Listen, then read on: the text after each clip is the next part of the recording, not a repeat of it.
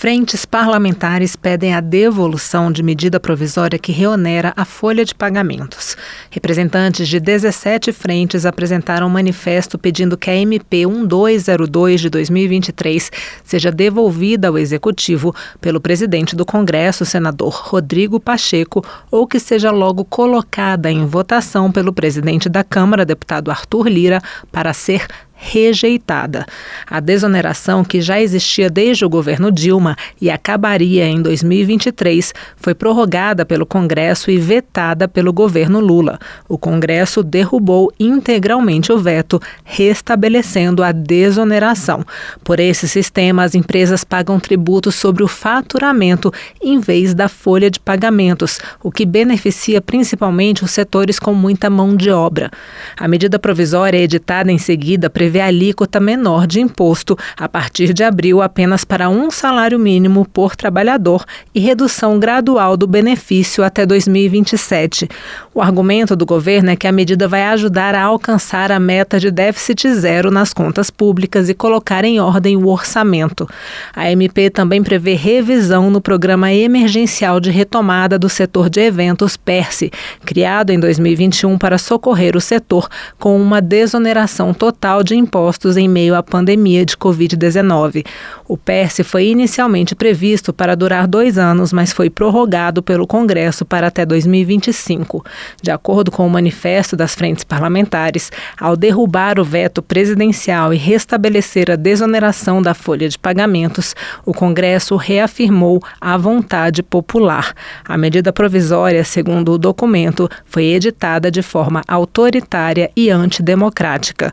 De acordo com o deputado Joaquim Passarinho, do PL do Pará, presidente da Frente Parlamentar Mista do Empreendedorismo, a MP é inconstitucional. Por estarmos ausentes de pressupostos de relevância e urgência, vez que versa sobre matéria recém-deliberada por ambas as casas do Congresso Nacional inexistindo qualquer motivação para alteração normativa via MP. O presidente da Frente Parlamentar da Agropecuária, deputado Pedro Lupion, do PP do Paraná, disse que o setor representa um terço do PIB e 34% dos empregos do país e a reoneração da folha é um dificultador. Além disso, afirmou que as mudanças no PERSE atrapalham a geração de renda e emprego. Ele também citou a fala do presidente Arthur Lira na abertura do ano legislativo, quando disse que conquistas como a desoneração e o PERSE não podem retroceder sem ampla discussão com o parlamento. Esse governo não tem interesse algum em ter uma boa relação com o Congresso Nacional. Pelo contrário, tem tentado fazer um cabo de guerra, uma demonstração de força. Fico muito contente e esperançoso em ouvir a fala do presidente Pacheco ontem, a fala do presidente Lira ontem, em relação a, a, ao comportamento do executivo em relação ao legislativo. Presidente da Frente Parlamentar Mista pela Mulher Empreendedora, a deputada Anne Ortiz, do Cidadania do Rio Grande do Sul, foi relatora da proposta de desoneração da folha de pagamentos. Ela também disse que a medida do executivo é um desrespeito ao parlamento. É um total desrespeito a esta casa que representa a totalidade dos brasileiros.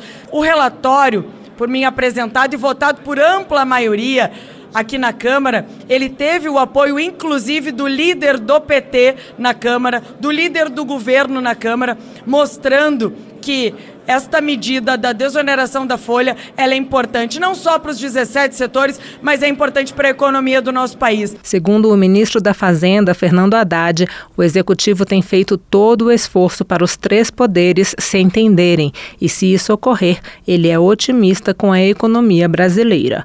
Além de pedir a devolução da medida provisória, o manifesto assinado pelas frentes parlamentares cobra a votação de proposta que concede em caráter permanente a autorização para o trabalho em domingos e feriados para o comércio, independentemente de acordo ou convenção coletiva, e a realização de discussões com a sociedade civil e frentes parlamentares durante a elaboração e apreciação das leis complementares da reforma tributária.